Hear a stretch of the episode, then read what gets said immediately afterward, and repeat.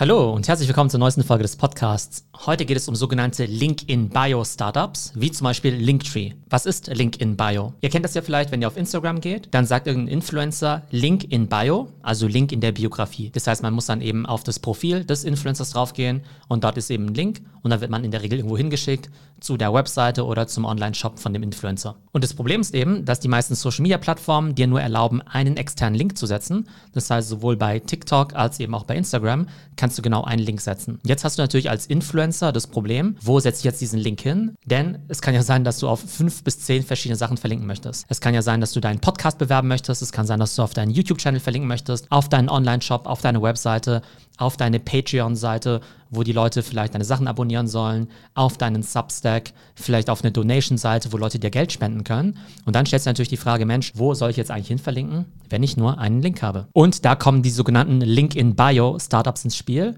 nämlich zum Beispiel Companies wie die Firma Linktree. Und die erlauben es dir einfach, eine ganz, ganz einfache Landingpage zu bauen, wo du dann deine verschiedenen Sachen eben verlinken kannst. Das heißt, jeder Influencer kann einfach eine Linktree-Seite anlegen, die eben in Instagram verlinken. Und wenn jetzt eben die User auf diese Linktree-Seite draufklicken, kommen sie eben auf eine Webseite, wo dann eben sehr einfach aufgelistet die ganzen Links sind zu YouTube, Patreon, TikTok, zur Webseite, zum Shopify-Shop und so weiter. Klingt erstmal extrem simpel und einfach und ist es auch ehrlich gesagt. Und trotzdem hat sich da echt eine ganz spannende Industrie in den letzten Jahren entwickelt. Und die bekannteste Firma in diesem Bereich ist die Firma Linktree, also quasi wie der Linkbaum. Und die gibt es seit dem Jahr 2016 und wurde in Australien gegründet. Und Linktree hat mittlerweile schon 14 Millionen User und jeden Tag kommen 30.000 Leute mit dazu. Und wie verdienen die eigentlich Geld? Das Ganze ist ein Freemium-Modell, das heißt an sich kannst du Linktree eben kostenlos nutzen, aber wenn du Premium-Features nutzen möchtest, wie zum Beispiel deine eigene URL, dann musst du zum Beispiel 6 Dollar im Monat zahlen. Ich habe ja auch so eine Linktree-Seite, die kann man erreichen unter Linktree slash Theo. Aber ich habe die Premium-Variante.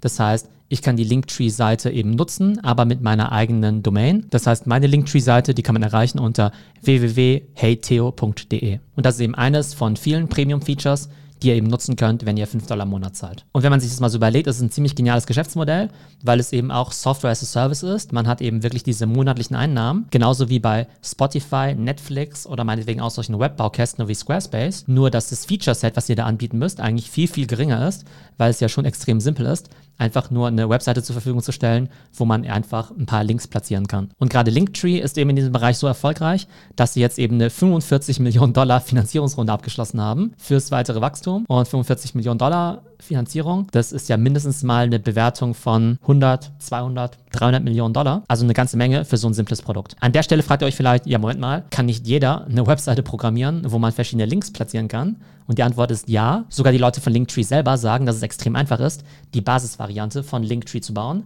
und dass selbst ein Junior-Entwickler das wahrscheinlich an einem Wochenende programmieren kann. Und dementsprechend gibt es jetzt mittlerweile auch ziemlich viel Wettbewerb in dem Bereich, weil er einerseits natürlich ziemlich heiß ist, eben unter anderem auch durch diese 45 Millionen Runde und weil natürlich die Eintrittsbarrieren, zumindest von der Technik her, sehr gering sind. Das heißt, wir sehen noch andere Player im Markt, wie zum Beispiel Bio.fm, Tap.bio, Direct.me, lnk.bio oder auch Card und Beacons. Die machen mehr oder weniger alles Gleiche. Das sind eben alles Link-in-Bio-Startups. Und die Frage ist jetzt natürlich, wie können sich diese Startups voneinander differenzieren und welchen Value können sie eben auch den Usern liefern, damit die dann eben auch Geld dafür zahlen. Und die Idee ist so ein bisschen, dass du in Zukunft vielleicht gar keine richtigen Webseiten mehr brauchst, sondern eben nur noch diese Verteilerseiten, die dann eben auf alle anderen Sachen hinweisen.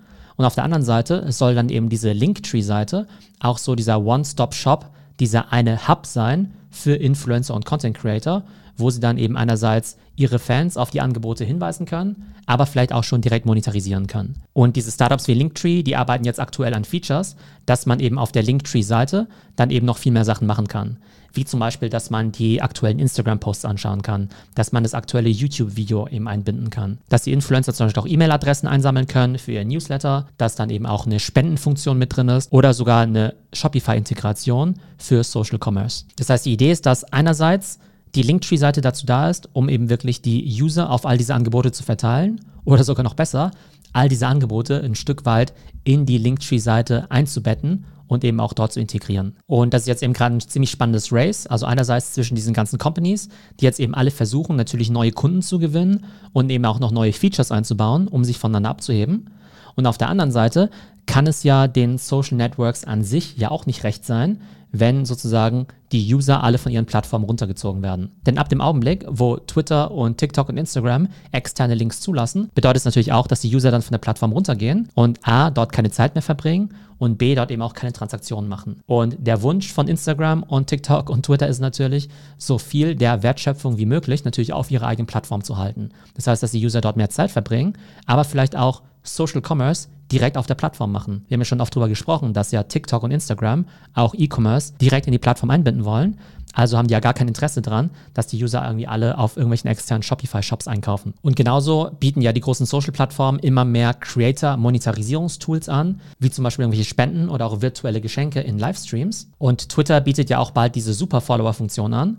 Und so können eben Creator auch direkt über Twitter kostenpflichtige Inhalte verkaufen und müssten dann theoretisch ihre Follower nicht mehr auf externe Plattformen wie OnlyFans, Patreon oder Substack schicken. Und ich glaube, der größte Takeaway von diesem Trend ist einfach, dass die Creator Economy einfach gigantisch wächst und dass es jetzt eben viele Startups gibt, wie zum Beispiel Linktree, die erstmal ganz einfache Tools anbieten, als eine Art Infrastruktur für diese Creator Economy, die dann aber so viel Traction bekommen, dass sie einerseits sehr viele User anziehen und dementsprechend auch das Kapital und mit diesem Kapital eben immer weitere Features bauen können. Und am Ende glaube ich natürlich nicht, dass es Platz am Markt gibt für 20 von diesen Link-in-Bio-Startups, sondern vielleicht nur für die zwei, drei besten. Aber es ist eben definitiv ein wichtiges Problem, was gelöst werden muss, nämlich wie kann man am besten die Follower und die Creator miteinander connecten und geschieht es dann eben über die Social-Media-Plattform direkt, wie TikTok, Snapchat und Instagram. Lernen es die User direkt auf die Endplattformen zu gehen, wie zum Beispiel OnlyFans, Substack oder auch den Shopify Shop? Oder brauchen wir eben solche Webseiten in der Mitte wie Linktree?